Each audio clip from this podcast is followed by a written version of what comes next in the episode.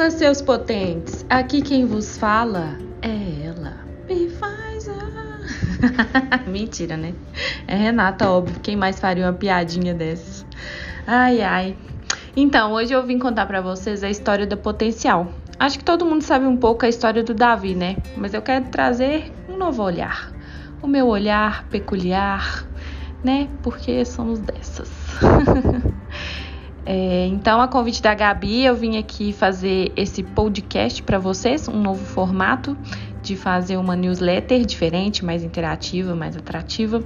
É, e não é novidade para ninguém que a minha história pessoal e a do Davi, elas se misturam muito com a história do potencial, né? Tanto quanto casal, quanto família.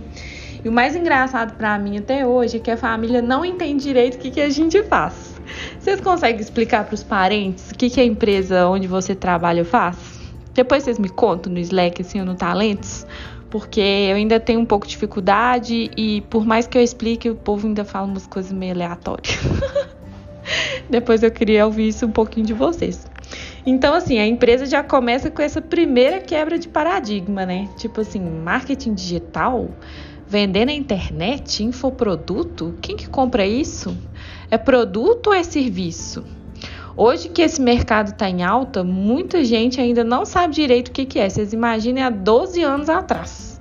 Sim, 12 anos atrás, porque a nossa primeira venda na internet foi em 2009 com um dropshipping de produtos da China no Mercado Livre. O Davi comprava caneta espiã, cigarro eletrônico, uns negócios assim da China e trazia importado para cá e vendia no Mercado Livre, entregava direto para o cliente. Hoje chamamos isso de dropshipping. Então, em 2009 a gente já fazia umas vendinhas aí na internet nesse formato. E depois em 2010 teve o primeiro infoproduto, que um amigo do Davi, ao invés de fazer o dropshipping, ele criou um e-book ensinando como fazer dropshipping e ele vende isso na internet.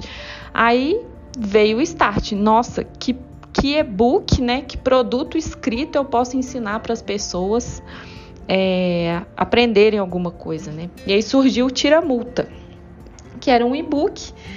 É, quando vocês entram aqui, acho que a Gabi explica um pouquinho para vocês, mas para quem não prestou atenção ou quem não sabe direito, é, o Davi levou uma multa de trânsito, ele ficou muito bravo e aí ele foi e recorreu dessa multa e ganhou. E ele falou: vou ensinar as pessoas como recorrer a multas de trânsito. E ele falou assim: o que mais que eu quero aprender e que eu preciso ensinar para as outras pessoas? E aí, desse tiro a multa, originaram outros e-books, que foi como parar de fumar, como falar em público e o ejaculando com controle, né? O famoso SCC, foi o nosso primeiro produto de ejaculação precoce. Isso já era meados de 2011. E teve até uma treta com a igreja, porque é a mesma sigla para encontro com Cristo. e aí a gente já teve várias reclamações, o povo religioso muito pé da vida com a gente, mas a marca registrada é nossa, né? Então, desculpa aí, igreja, é o que é. Então, assim, além de ser marketing digital, curso de combate à ejaculação precoce. De onde que esse menino tirou isso, gente? Como é que vende isso? Nessa época, né, em 2012, era uma coisa assim inimaginável que se tornaria uma empresa. Mas todo desafio que surgiu era uma motivação gigante de enfrentar e fazer a coisa andar porque era uma coisa muito nova, mas sempre teve desafios que o Davi, em particular, sempre achou muito legal e eu sempre apoiei porque eu sempre achei muito legal. Quando ele começou essa brincadeira, né, de fazer coisas para vender na internet, a gente já tinha uns quatro anos de namoro. Então, eu acompanhei todo o processo desde o início mesmo, assim desde que o Davi era criança. Praticamente eu e ele a gente era crianças. Então a gente participou dos processos evolutivos um do outro e mais tarde juntos, desde cedo.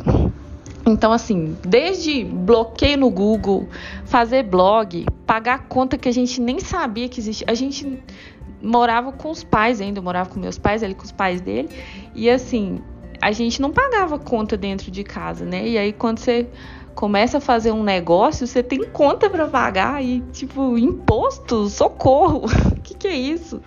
Fora as críticas da família de várias maneiras, né? Esse negócio não vai prestar, esse menino largou engenharia, que absurdo. Renata largou uma carreira promissora em multinacional para trabalhar com namorado. Que isso, gente? Amigos falando que era modinha, enfim, críticas de todos os lados falando que era passageiro, que não ia dar certo, que daqui a pouco a gente ia arrepender e coisa do tipo, né? Mas éramos jovens, né, amores? Destemidos, muito destemidos, assim, muita energia e uma coisa em comum muito forte: autoconfiança absurda. Eu e Davi sempre fomos muito autoconfiantes e um apoio um do outro para qualquer maluquice. Tanto maluquices da minha cabeça que eu propunha, ele falava: bora, vamos lá. É, e eu falando, e ele falava, Renato, vou fazer um curso de ejaculação precoce e tal. Eu falava, beleza, vamos lá, vamos embora. Então a gente sempre apoiou muito um ao outro, né? É, então, foda-se todo mundo, a gente se basta, a gente nunca importou muito com críticas e o apoio um do outro facilitou isso também, né? E tudo era feito no tempo, no tempo livre. A gente estudava, trabalhava, tínhamos empregos formais estágios, né? Então, sempre que sobrava um tempinho, Davi ia lá e, e fazia qualquer coisa relacionada a esse novo negócio na internet, né? Eu tinha uns 20 anos de idade, ele tinha uns 22. E por mais jovem que a gente fosse, e com tanto tempo de namoro já, né, a gente já falava em morar junto, ter independência financeira, viajar, comprar carro, sempre pensando em fazer tudo junto, tudo mesmo, tudo. A gente nunca tirou um do outro dos nossos planos, né? É, tem várias situações que eu deixei de fazer porque eu tava namorando e o povo, é, você é bobo, você não vai fazer isso por causa de namorado, e ele também, mesma coisa.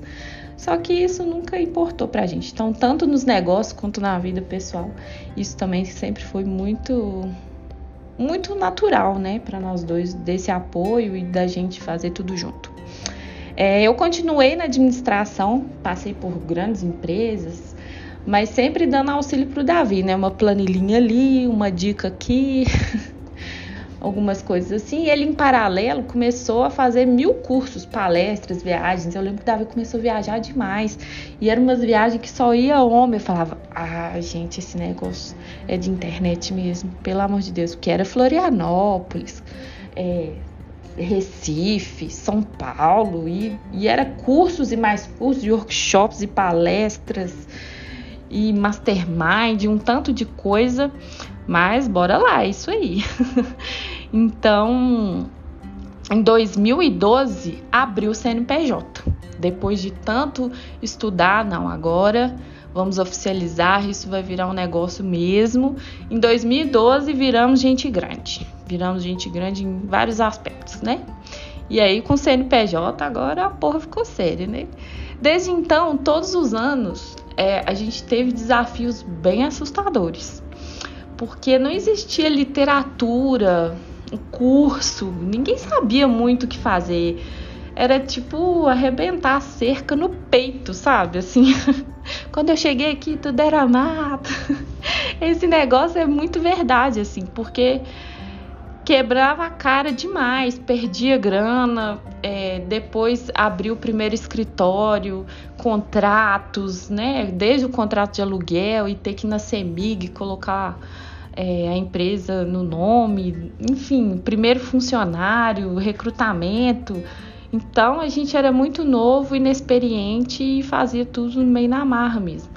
Até o primeiro jantar com os amigos da internet, para mim foi um desafio. Eu fiquei nervosa real com que roupa que eu ia vestir. Tipo, eu vou formal, eu vou casual. Como assim tinha um grupo de 10 pessoas em Belo Horizonte que fazia marketing digital e o Davi conheceu esse grupo e viraram amigos.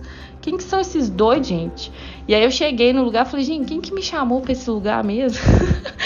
Porque assim, tá, o Davi me chamou, mas quem chamou ele? No final das contas, a gente nem sabia de onde que tinha surgido esse encontro. Isso foi muito divertido e todas as pessoas que estavam nesse encontro são amigas até hoje. Então, em todos esses anos, se eu pudesse resumir a trajetória, né, de tudo que a gente passou, eu diria que tudo se baseia na tomada de decisões. O que fazer, quando fazer, por que fazer. É, e tipo assim, nossa, deu errado essa estratégia. E agora?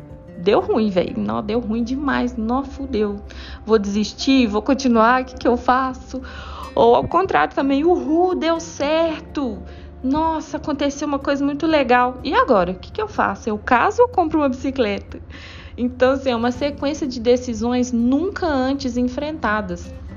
E é sempre aquela coisa assim, continue a nadar, continue a nadar. Adoro me representa muitas vezes. Só vai, só vai. É, e claro que ao longo dos anos aprendemos tanto que a gente já tá meio calejado, né? Então, hoje isso permite tomar decisões muito mais assertivas, traçamos metas, metinhas, metonas, processos, estudamos, nunca paramos de estudar, né? Um pouco de sorte, talvez, um pouco de time ali, é, mas sempre otimista, muito mesmo, muito mesmo, sempre otimista. É, e isso tem uma motivação muito maior, né? Você saber que vai dar certo. Esse otimismo também sempre teve presente. É, de lá para cá, nós conquistamos muitas coisas legais, né? Parece coisa de novela, assim, um pouco. Eu venderia um roteiro da história Davi, da empresa, facilmente. Vocês querem apostar? Alô, Netflix? Dá uma chance aí.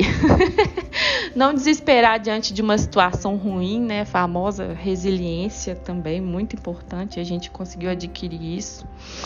É, o primeiro cliente falando mal, tipo um hater mesmo, falando mal, sem pé nem cabeça, foi triste, assim. Eu lembro do Davi chateado, como se todo esforço que ele teve, né, ao longo de anos, foram em vão.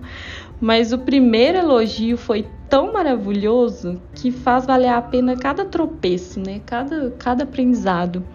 Cada vendinha, por menor que seja, mesmo sem ser monetizado, um aluno que entra numa aula ao vivo é suficiente para a gente tentar fazer ele melhorar alguma coisa, né? Então sempre vale a pena.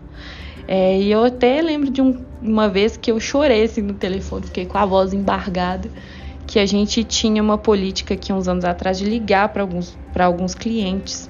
E o cara me falou no telefone que ele tinha desistido de se suicidar depois que viu a carta de vendas do Davi. Então, olha o poder de ajudar uma pessoa, né?